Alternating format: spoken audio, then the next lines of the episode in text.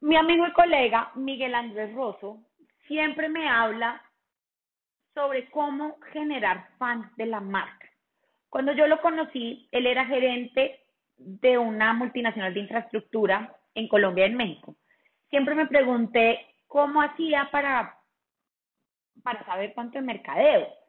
Y descubrí que su frase célebre de ventas y comercialización era disciplina sobre talento. Entrando más a fondo, siempre me pregunté, ¿qué es eso?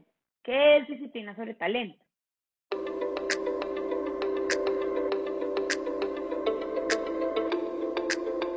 Las empresas, sin importar el sector, estamos siempre hablando de cómo llegar a nuestra cliente, cómo enamorarlo, cómo generar empatía, cómo conectar con ellos. Describir de lo que me habla Miguel, creo que no hay mejor ejemplo que 54D.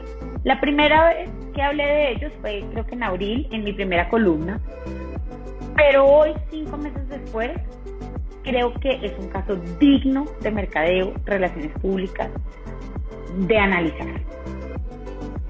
Yo les pregunto, ¿qué gimnasio está vendiendo y creciendo en esta pandemia?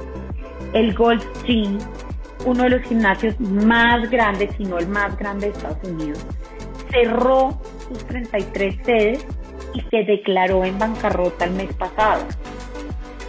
Los Rodrigos, como los llaman sus fans, están crecieron, hicieron un emporio en esta pandemia en Latinoamérica. ¿Cómo lo lograron? Llegaron a más de un millón de seguidores y empezaron con 100 mil. Hogares, más de 20 mil hogares a las 10 de la mañana hora Colombia les abrían las puertas. Yo los conocí en abril porque me lo recomendó una amiga y cuando me conecté, la verdad, me conecté por moda y por chisme. Quería entender cuál era la, la intención o cuál era la vaina, como decimos acá en Bogotá. Y me pregunté, y, entré y este personaje empieza con este tono retador a ofenderme. Yo me sentí ofendida inicialmente y decía, claro, ¿qué o qué? Póngase los tenis, no más tortas de jamón. Pero paso a seguir, decía, somos una familia, apoyándonos, esto es salud mental, esto es salud física.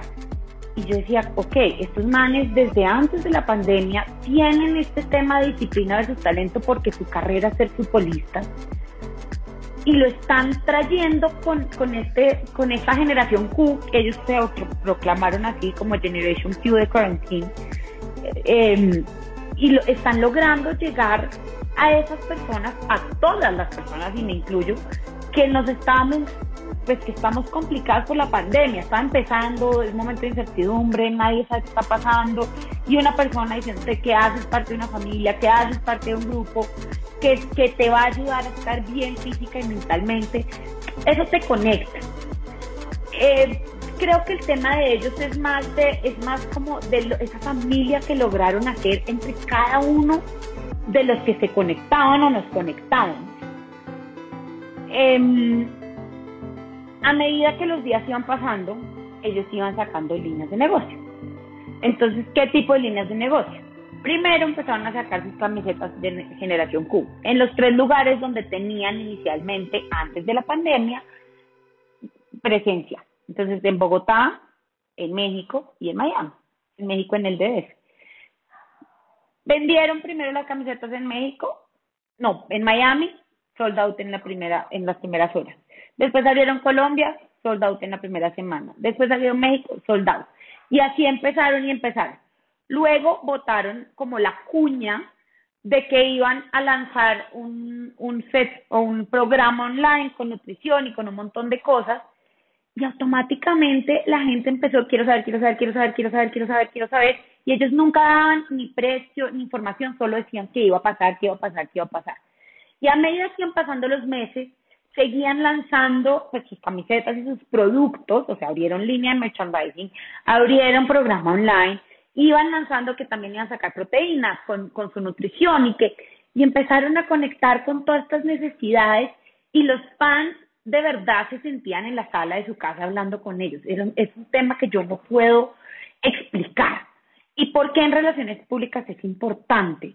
porque ellos lograron hacer lo que todas las marcas soñamos en posicionamiento. Primero, lograron ventas desde seguir su propósito antes de la pandemia, que era salud física y mental, y ahora lograron, por su propósito y por ser constantes, que medios de comunicación de los más importantes de habla hispana y algunos en Estados Unidos, en Miami, les hicieran entrevistas. Lograron contenido gratuito de personalidades como Adriana Lima, Cuadrado, Fonseca, sin contar los miles de influencers que estaban ahí, desde el influencer natural, mini influencer en su casa, yo posteando, hasta macro influencers que generan campañas y que viven de eso. Entonces, cuando, cuando empiezas a mover toda esa máquina y te das cuenta que el propósito conecta con el humano y que compra, unes todas las columnas de las que yo he hablado antes, y es un caso de relaciones públicas de éxito. Por eso es importante hablar de ellos. Las relaciones públicas son lineales al departamento de ventas y mercadeo, por lo tanto generan dinero y posicionamiento. ¿Cómo lo lograron? con la frase de mi amigo Miguel Andrés Rosso. Disciplina sobre talento. Haz que la gente sea fan de tu marca. No importa cuál sea el costo, ellos le ven el valor y te van a comprar. Muchísimas gracias. Soy Andrea Liévano. Que les vaya muy bien. Esta es mi columna del mes de agosto. Un abracito a todos.